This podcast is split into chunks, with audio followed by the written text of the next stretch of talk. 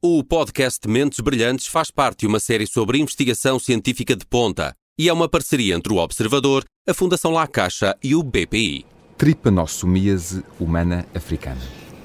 O nome é difícil de pronunciar e não é fácil de descodificar. Tal como glossina, ou moscas do género glossina. Mas se falar em doença do sono ou mosca de tsetse, já não parece tão estranho. É este um dos focos do estudo de Luísa Figueiredo, coordenadora do Laboratório de Biologia do Parasitismo do Instituto de Medicina Molecular João Lobo Antunes, em Lisboa. É investigadora, licenciada em Bioquímica pela Universidade do Porto e doutorada em Parasitologia pelo Instituto Pasteur, em Paris, procura há vários anos uma nova forma de combater uma infecção que, embora distante, afeta fortemente a economia e a qualidade de vida das populações da África subsaariana. Eu sou o Paulo Farinha e este é o Mentes Brilhantes. Olá, Luísa Figueiredo. Bem-vinda. Obrigado pela sua disponibilidade. A Luísa desenvolve investigação sobre o parasita da doença do sono. Ora, nem eu, nem a esmagadora maioria dos ouvintes da Rádio Observador entende muito de bioquímica ou parasitologia. Mas quando ouvimos falar em doença do sono, pensamos em duas coisas. Pensamos na famosa mosca de tsetse, de que já toda a gente ouviu falar, e pensamos em realidades uh, muito distantes que, que não nos afetam. A primeira coisa em que pensamos, presumo que seja uh, verdade da investigação que fiz e da pesquisa que fiz para, este, para, esta, para me preparar para esta entrevista. A segunda, de ser uma realidade muito distante. Uh, nem por isso. Este problema, embora distante fisicamente, pode ter um impacto na economia mundial e, por conseguinte, na nossa vida. Ou não é bem assim? uh, olá, Paulo, obrigada antes de mais pelo convite para estar aqui.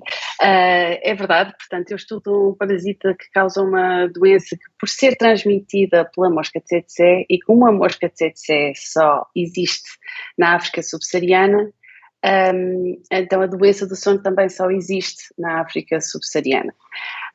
Um, e a doença do sono, na verdade, tem duas formas. Tem uma forma que é nos humanos, e aí, na verdade, é que se chama mesmo doença do sono, mas também o, o parasita que provoca esta doença também pode infectar outro tipo de animais, uh, como vacas e porcos, uh, leões e zebras, uh, mas quando afeta gado, um, é um causa um impacto económico grande porque impede que aquelas pessoas na África subsaariana que têm uh, uma quinta ou exploram, são agricultores e que precisam uh, desse gado para uh, puxar uma carroça ou para dar leite ou para vender carne no talho, depois quando os animais ficam, ficam doentes perdem essa, esse, esse investimento não é, que fizeram.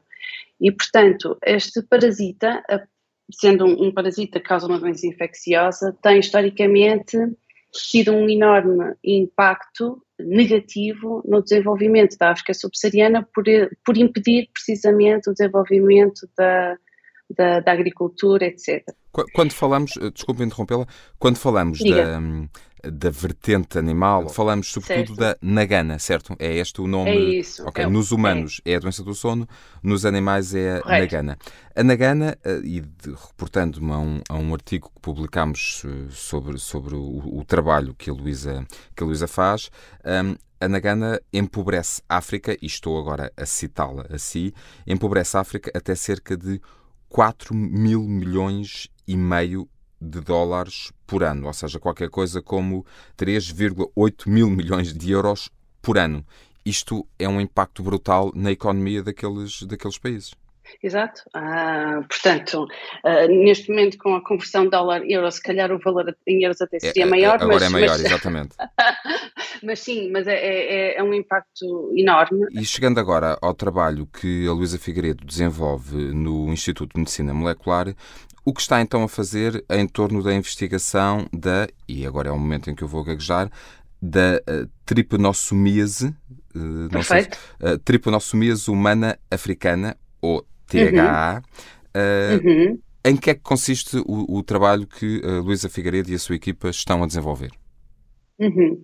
Portanto, nós basicamente tentamos perceber, uh, ou, ou melhor, o que nós estudamos é como é que, um, como é que o nosso corpo, uh, tendo defesas que são teoricamente capazes de lidar com infecções e uh, travar e, e travar essas infecções e curar a pessoa, como é que o parasita consegue escapar a essas defesas? Pronto.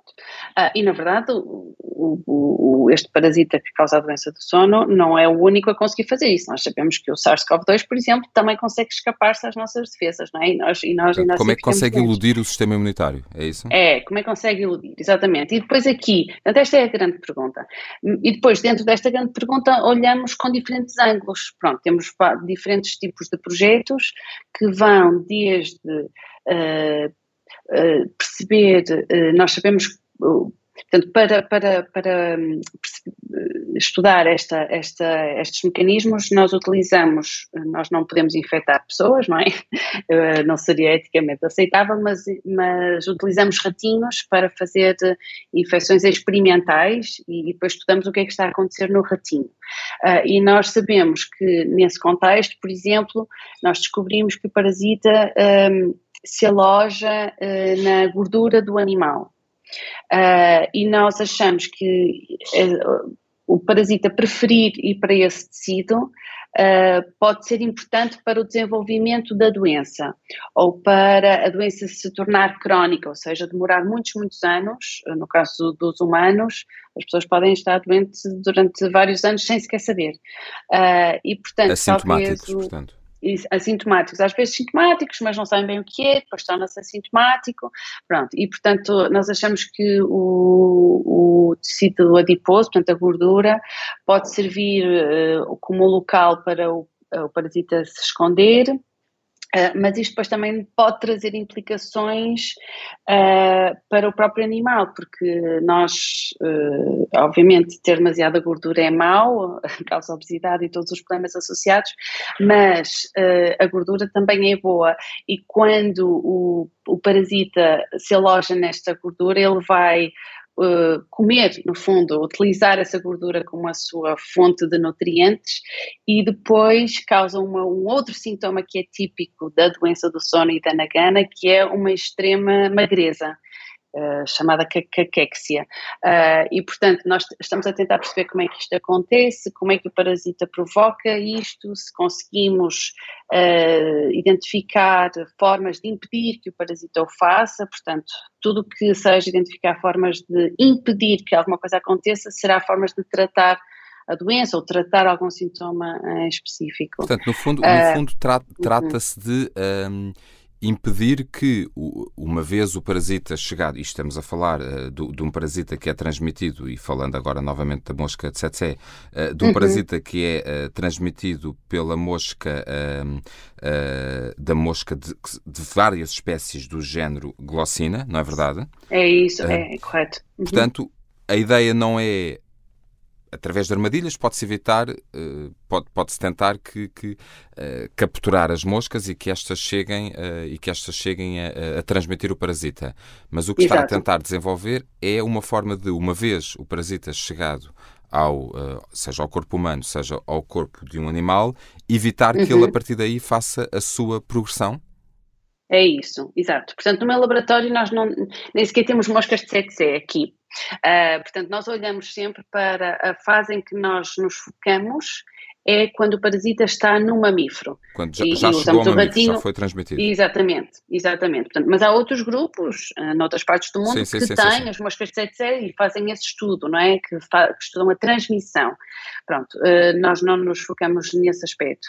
Um, pronto, e portanto, uh, portanto, um aspecto é esse, outro aspecto é perceber, uh, aqui é mais, entra num, num, lado um bocadinho mais da biologia molecular e do, dos, dos genes, etc., que é perceber como é que o parasita uh, se consegue adaptar a estar a diferente, em diferentes uh, condições. Portanto, uh, os parasitas podem viver no sangue, podem viver na gordura, uh, mesmo em cada um destes sítios, eles têm que constantemente estar um, a agir por forma a, a, a iludir, a, a iludir o tal, o tal a, a defesa do sistema imunitário. a falar há pouco não é? Isto implica mudar uh, uh, aquilo que eu costumo chamar os casacos com que o parasita se cobre, etc. E, portanto, tudo isto é o próprio parasita que está internamente na sua maquinaria a definir que isto acontece de uma determinada maneira. E nós tentamos perceber como é que isto acontece. Pronto, e portanto, para e é isso. E é isso que perceber... desenvolvem no Laboratório de Biologia do Parasitismo do IMM, que é coordenado por isso si. Também, Sim, isso também, portanto, é tentar perceber como é que o parasita sabe que está num, num, num tecido ou está no outro, como é que se adapta uh, para, dentro de cada um destes locais, digamos assim, do, do, do ratinho, uh, iludir o sistema imune.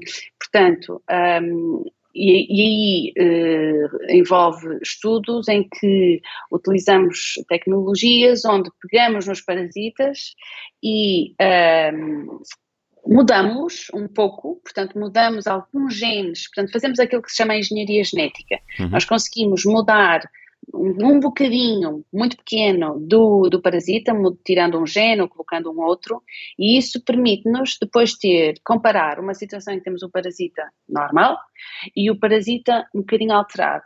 E vamos ver se, uh, vamos comparar, por exemplo, se estes dois parasitas são igualmente capazes de provocar a doença com os mesmos sintomas. Ou se, por exemplo, quando tiramos aquele gene no parasita, agora o parasita é menos virulento, causa menos doença. Quando isso acontece, ficamos muito satisfeitos, não é? Porque conseguimos identificar um parasita, um gene dentro do parasita que é responsável por ele ser eh, mau e por causar doença, não é? E portanto, e depois vamos estudar, ok, que gene é este, o que é que ele faz, porque é que faz assim, porque é que não faz. Pronto, e depois já envolve uma caracterização mais bioquímica, voltando aqui à sua palavra inicial, uh, de perceber o que, como é que este parasita funciona, qual é a função deste gene, para depois, uh, idealmente, dizemos, ok, agora que percebemos bem, podemos identificar uma, um fármaco que vai bloquear este gene, ou que vai torná-lo vai tornar então o parasita menos, menos eficaz, virulento, menos eficaz, menos doença, pronto. É, é, portanto, em termos gerais, é basicamente assim a, a, a nossa estratégia experimental passa sempre por aí. Oh, oh Luísa, e diga me uma coisa, um, hum. o desenvolvimento, a investigação que estão, a, que estão a levar a cabo pode ser útil também uh, para outras, uh, outros problemas de saúde, outras questões, outras urgências uh, que temos, outras emergências que temos, para além da doença do sono?